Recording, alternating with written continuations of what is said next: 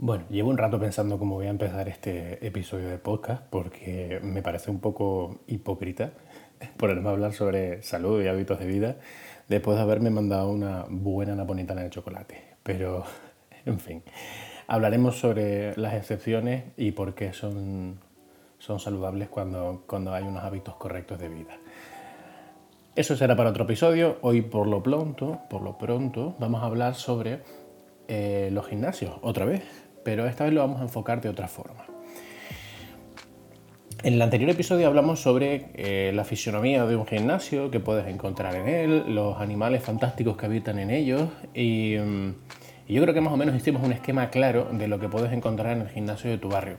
Típico gimnasio normal, estándar, eh, no, no, entrando en salas de entrenamiento personal ni en centros de rehabilitación deportiva. Un gimnasio, el típico gimnasio que tú te imaginas ahora mismo mientras me estás escuchando. Quiero enfocarlo un poquito más a, un tipo de entrenamiento en concreto y sobre todo hablarte del por qué no uso yo máquinas de entrenamiento de forma habitual, no, no, o sea, no las evito por completo, em, durante los entrenamientos. ¿Por qué no uso yo máquinas de fuerza a la hora de entrenar fuerza? Para empezar, lo que te estaba comentando, no las evito siempre.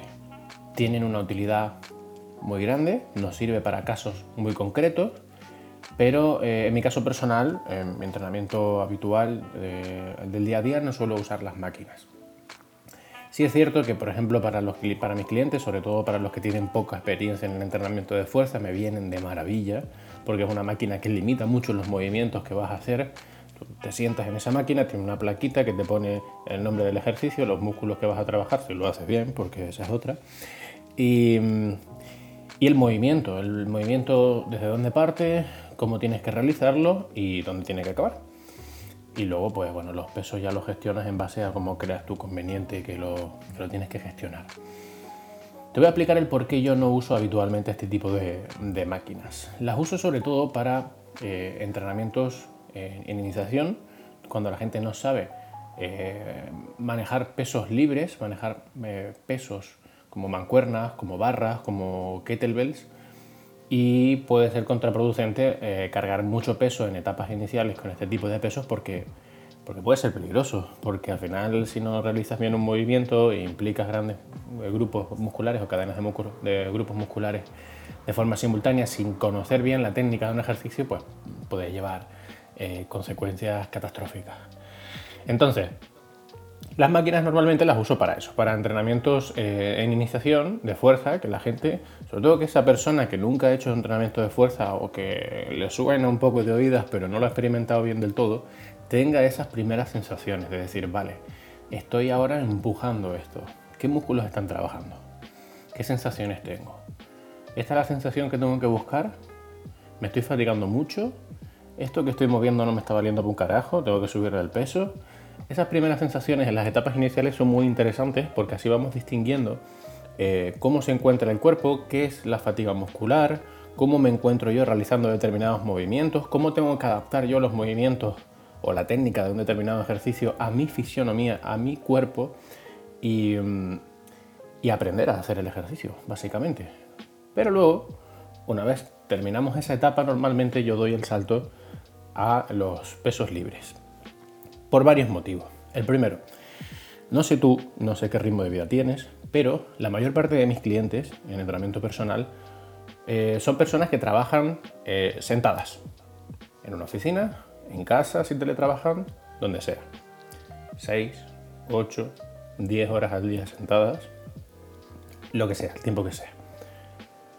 Yo que creo, o sí, considero el entrenamiento como una forma de aprender a moverse y aprender a, a buscar todas las alternativas que nos puede ofrecer nuestro cuerpo en movimiento y en, y en, no sé, en expresión con el cuerpo, me parece una estupidez que tú vayas al gimnasio después de haber estado 10 horas sentado y te sientes en una máquina a, a empujar una palanca. O sea, me parece aberrante, aberrante. Que, tu mayor esfuerzo físico sea sentarte en una máquina, empujar una palanca, me parece feo, sinceramente. Cada uno que haga lo que quiera, obvio, pero, es mi opinión.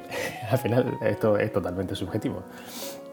Lo que sí que es un poco más objetivo son, que vamos al siguiente punto, los grupos musculares que implicas cuando estás haciendo entrenamiento de fuerza en máquinas con respecto a entrenamiento de pesos libres. Pesos libres, repetimos por si no ha quedado todavía claro o si te acabas de incorporar, como si esto fuera un, episodio en directo. Eh, pesos libres, mancuernas, entrenamiento con pesas, con barras, con las kettlebell, que son las, que llaman pesas rusas, que es como una bola con un asa. Dicotomía entre entrenamiento de fuerza en máquina y peso libre.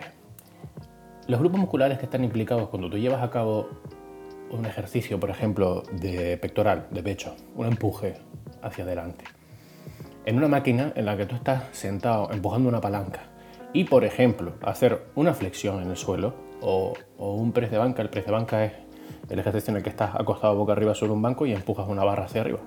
Seguro que más o menos te, imaginas el ejercicio que. Si no, puedes parar el podcast y buscarlo en internet. Te doy permiso.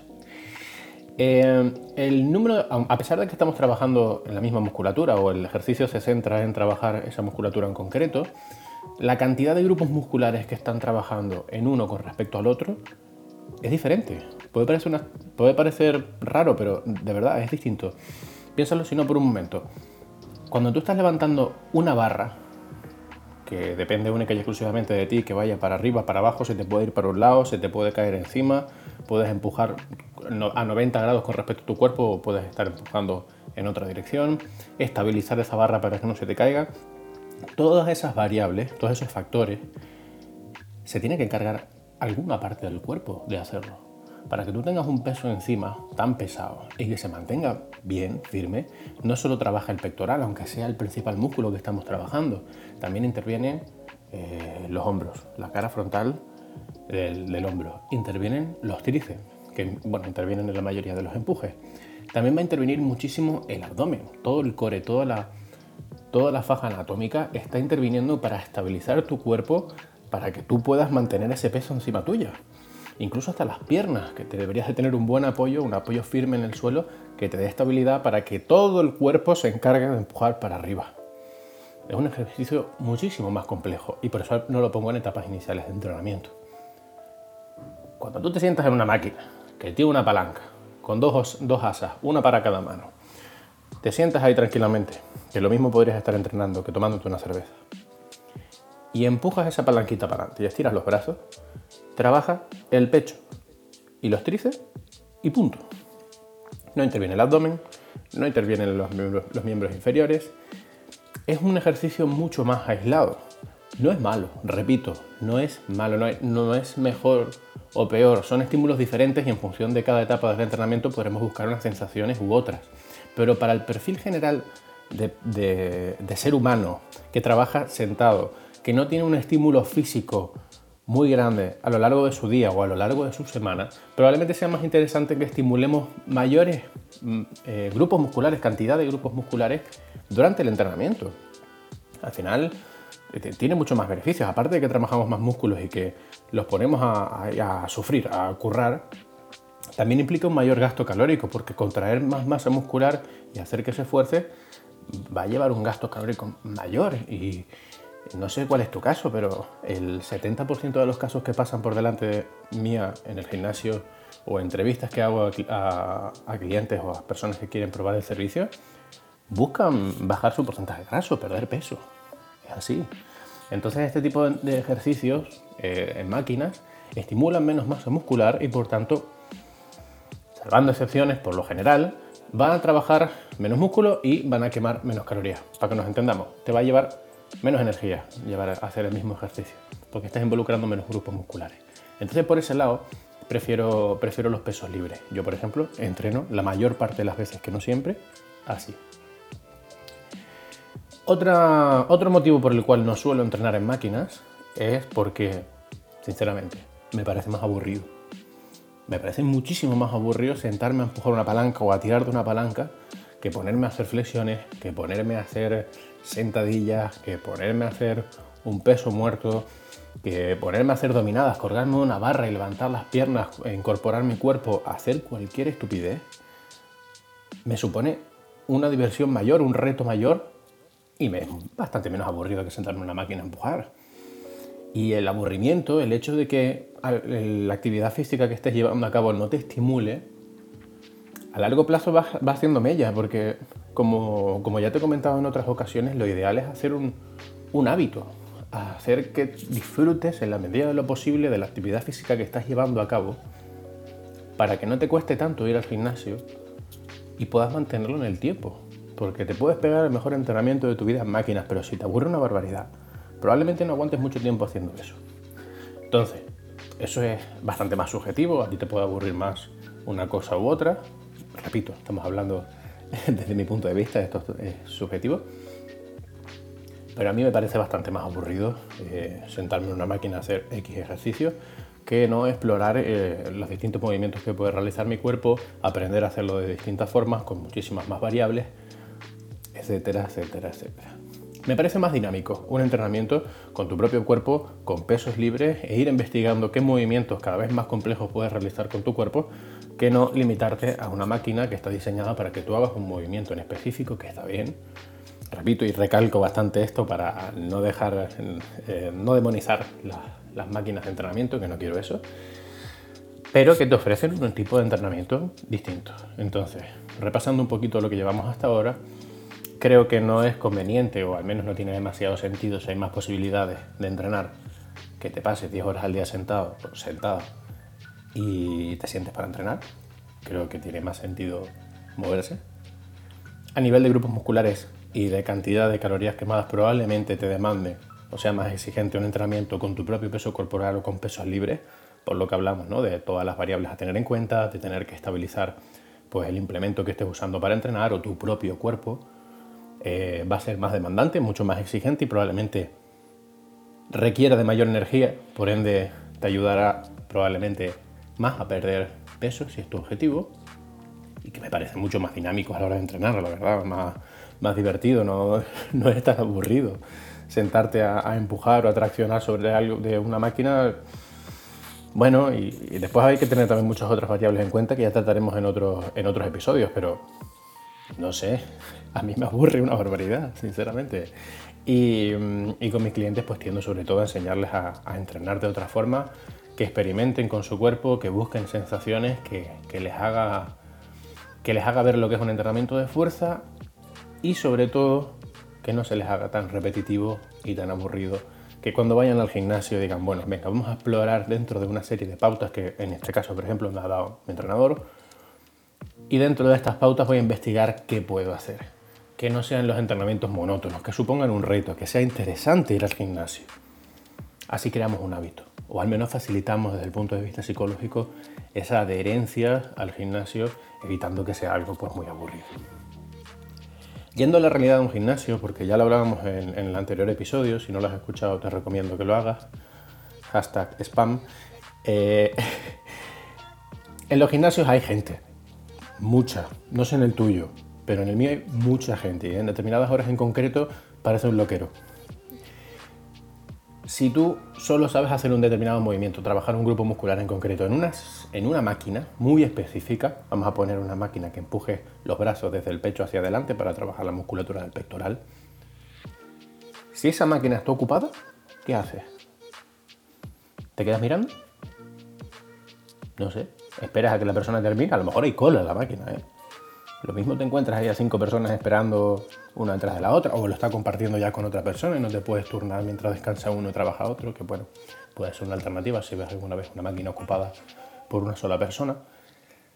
Si tú exploras todas las alternativas que te da tu cuerpo para entrenar, basado por ejemplo en movimientos, que es como me gusta a mí entrenar, no vas a depender de que una máquina esté liberada o no para poder hacer ese ejercicio. O sea, Vamos a pensarlo por un momento. Tú te levantas a las 6 de la mañana, a las 7 entras a trabajar, paras a las 2, vuelves a entrar a las 4, sales a las 7, te has pasado todo el día sentado incluso para comer, vas a sentarte a tu máquina para hacer el ejercicio que crees que está bien y encima está ocupada la máquina y te tienes que quedar esperando o, en el peor de los casos, dejar de hacer ese ejercicio porque a lo mejor hay gente esperando ya. Es una putada. o sea, es que es una putada, perdón por la palabra. ¿No sería mejor que tuvieras un repertorio de ejercicios, tener unas bases sobre entrenamiento y decir, Bueno, pues si ahora el ejercicio que iba a hacer aquí sentado en la máquina, eh, que es empujar para adelante, mm, no lo puedo hacer, pues a lo mejor puedo buscar una alternativa con mi cuerpo que me permita entrenar y no estar perdiendo el tiempo aquí dentro del gimnasio.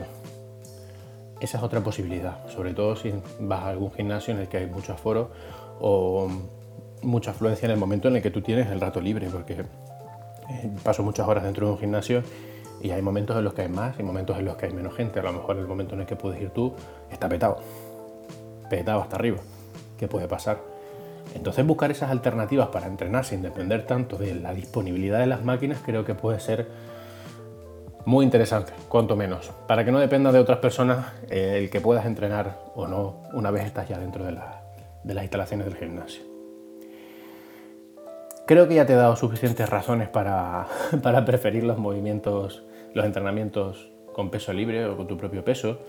Eso no quiere decir que demonice ni que rechace por completo el entrenamiento en máquinas. Las máquinas están diseñadas para algo, tienen un sentido. Yo mismo las uso de forma puntual en casos muy concretos y están bien, no tienen ningún, no tienen ningún problema. Pero soy más partidario y la mayor parte de mis entrenamientos, tanto mis entrenamientos propios como los de mis clientes de entrenamiento personal, suelen ser con pesos libres, suelen ser con su propio peso corporal e invito a la gente a que investigue con su propio cuerpo lo que es capaz de hacer. Me parece un reto más emocionante, me parece que la mayor parte del tiempo ya pasamos, nos pasamos sentados, eh, ya cubrimos por completo el cupo de tiempo que tendríamos que estar sentados, de hecho lo sobrepasamos en muchísimos casos. Y te invito a que cuando vayas al gimnasio preguntes al monitor, al entrenador o la entrenadora que esté por sala, oye, ¿cómo puedo hacer esto que quiero hacer sin usar máquinas. Te lo pongo como reto. Quiero aprender a, moverme, a entrenar con mi cuerpo y a ver qué posibilidades me ofrece. A lo mejor no, a lo mejor no te mola y prefieres volver a las máquinas, pero te pongo ese reto eh, de aquí a la próxima semana, que tendremos el próximo episodio, para, para, que investigues y veas a ver de qué manera puedes entrenar. Lo mismo descubres una forma distinta de entrenar que te divierte más y que te invita a ir más al gimnasio porque no estás perdiendo el tiempo esperando máquinas y porque no estás empujando una palanquita sentado en un asiento como en el que llevas sentado todo el puto día. ¿Vale? Sin más dilatación, hasta aquí el episodio de hoy. Quería hacer una pequeña reflexión sobre por qué no suelo entrenar en máquinas, que es una conversación que, suelo, que, tengo eh, de forma recurrente a lo largo de mi semana en el trabajo y que me parecía guay comentarlo porque, porque de esa manera pues, te hago una propuesta, te invito a reflexionar y a que cambies la rutina y la forma en la que sueles ir al gimnasio, porque a lo mejor encuentras una forma distinta de entrenar que te, que te facilita las cosas, o a lo mejor consigo que te lesiones y que me odies de por vida. En ese caso, no tengo hoja de reclamaciones, te fastidia. Hasta aquí el episodio de esta semana, espero que te haya gustado y nos escuchamos en la próxima. Chao, chao.